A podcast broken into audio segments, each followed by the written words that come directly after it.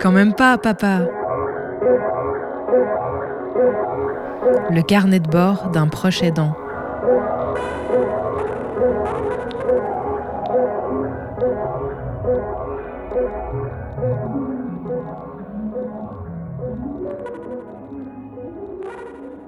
Dans un épisode précédent, j'avais eu l'occasion de parler de l'enfant face à la différence, du fait qu'il soit confronté un petit peu euh, à la difficulté de construire un réseau amical notamment. Et dans l'épisode d'aujourd'hui, je voudrais construire la même observation, du moins vous la partager, mais cette fois-ci depuis ma position à moi, celle de proche aidant, et un petit peu ce que j'en perçois au quotidien, c'est-à-dire euh, comment je vis et comment je reçois le regard des autres.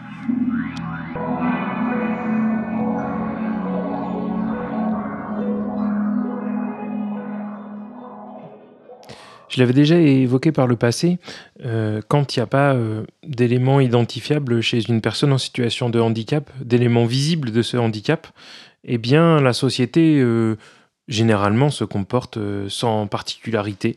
On peut traverser la ville, on peut discuter avec des gens sans rencontrer d'échanges ou de difficultés, et à ce moment-là, évidemment, il n'y a pas de regard particulier, pas de manière de se comporter des autres qui euh, qui puisse euh, être gênant ou du moins qui soit rapportable. Par contre, dès lors qu'on commence à avoir des différences, euh, quelles qu'elles soient, là déjà, il y a un mécanisme qui se crée, une, tension un petit peu, ou du moins une attention au fait que les autres vont nous regarder un peu différemment. La première fois qu'on a commencé à utiliser une canne pour se déplacer en ville, ça a été justement l'un des facteurs déterminants du fait que la société euh, a identifié que ma fille euh, était en situation de handicap et donc a changé son comportement par rapport à elle. Alors euh, évidemment, je l'avais déjà dit, hein, c'est des changements qui peuvent être bienveillants, attentifs à la différence. Par exemple, eh bien, quand on porte une canne, ça permet de signaler au voisinage qu'on n'est pas en mesure de contourner des obstacles et donc ben, les gens vont se comporter en fonction, donc on les voit s'éloigner euh, de la trajectoire euh, de la personne déficiente visuelle et ça c'est quelque chose de positif qui facilite euh, le quotidien. Et puis parfois, c'est pas ces regards-là qu'on constate. moi j'ai vu régulièrement des regards euh, très arrêtés, des questionnements par les yeux, les jeunes enfants qui apostrophaient leurs parents, qui verbalisaient leur interrogation sur cette différence, euh, qui exprimaient ou questionnaient un peu ce que ça signifiait de porter une canne. Je l'ai vu aussi des regards euh, peut-être un petit peu maladroit, sur euh, très scrutateur sur la manière dont, dont, ma fille et moi nous comportions. On se tenait la main pour euh, que je puisse la guider et on était donc deux à faire qu'un dans notre déplacement et je voyais ses regards, un petit peu ses interrogations, parfois, comme je le disais, maladroites et un petit peu agressives, des regards en biais.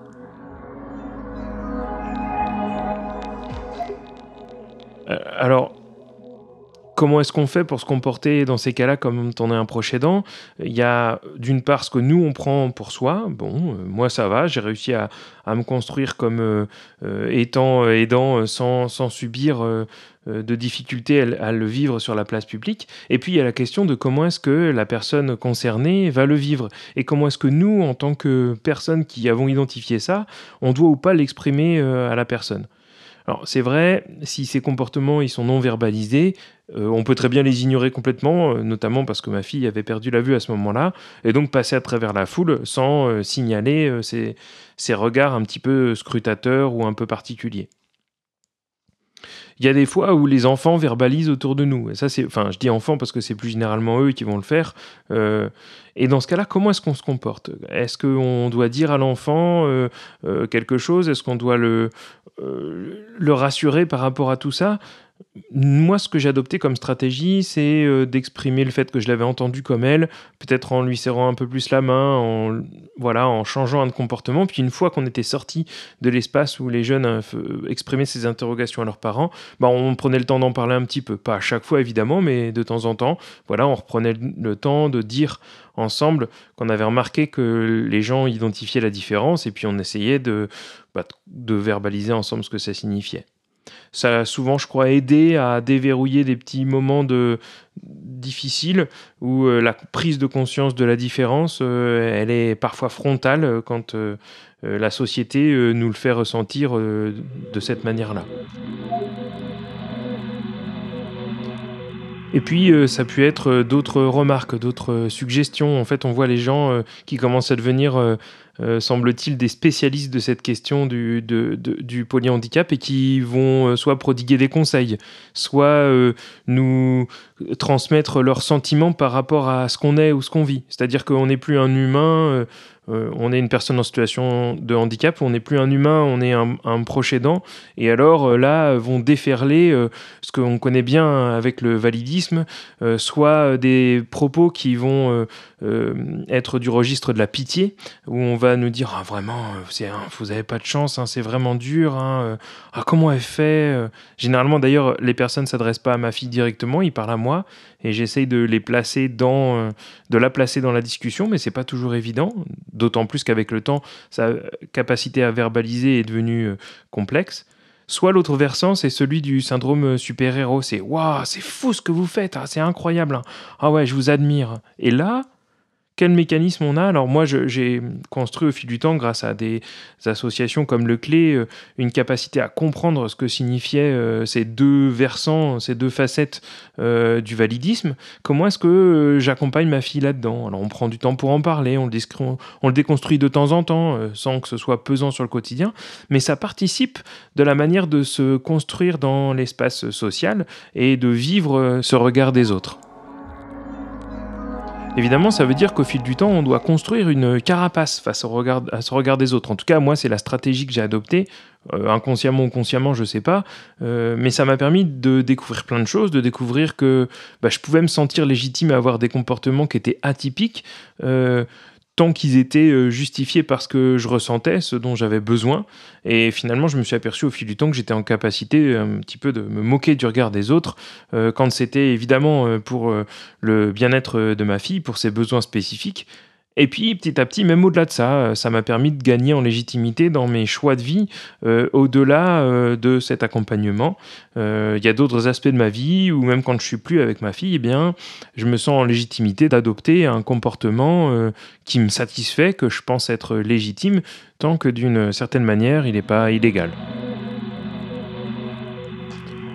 Alors peut-être que tous les proches aidants ne vivent pas cela de la même manière que moi, avec la même euh, facilité finalement, avec la même légèreté, mais je crois qu'il y a quand même quelque chose de certain, c'est que le fait d'être aux côtés de quelqu'un qui compte pour nous, d'être un proche aidant, ça donne des ailes.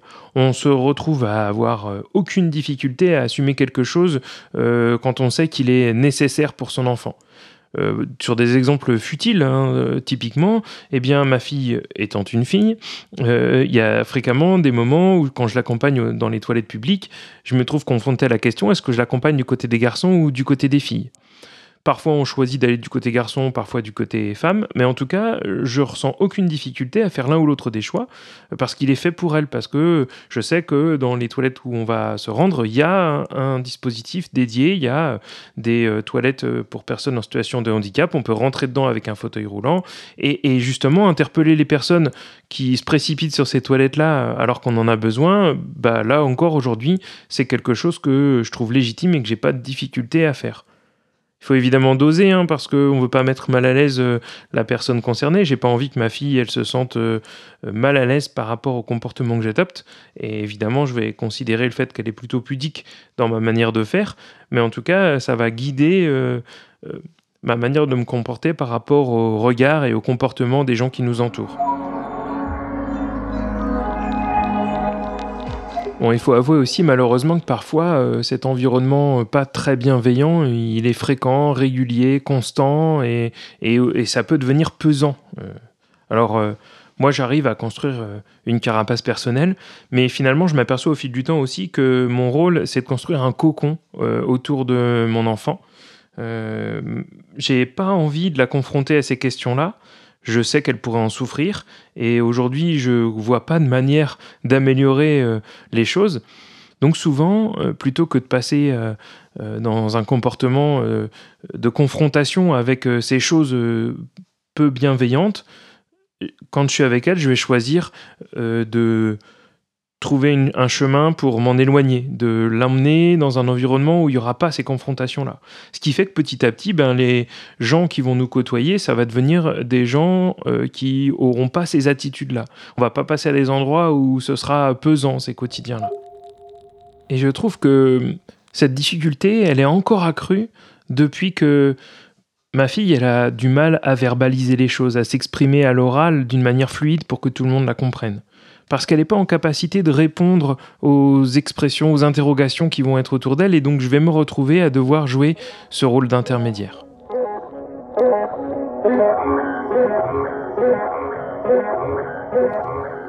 La perte de la parole et tout ce qui est associé à cette question-là, c'est une partie importante de notre quotidien maintenant, et c'est pourquoi j'ai choisi de vous en parler la semaine prochaine dans un nouvel épisode du podcast Quand même pas papa.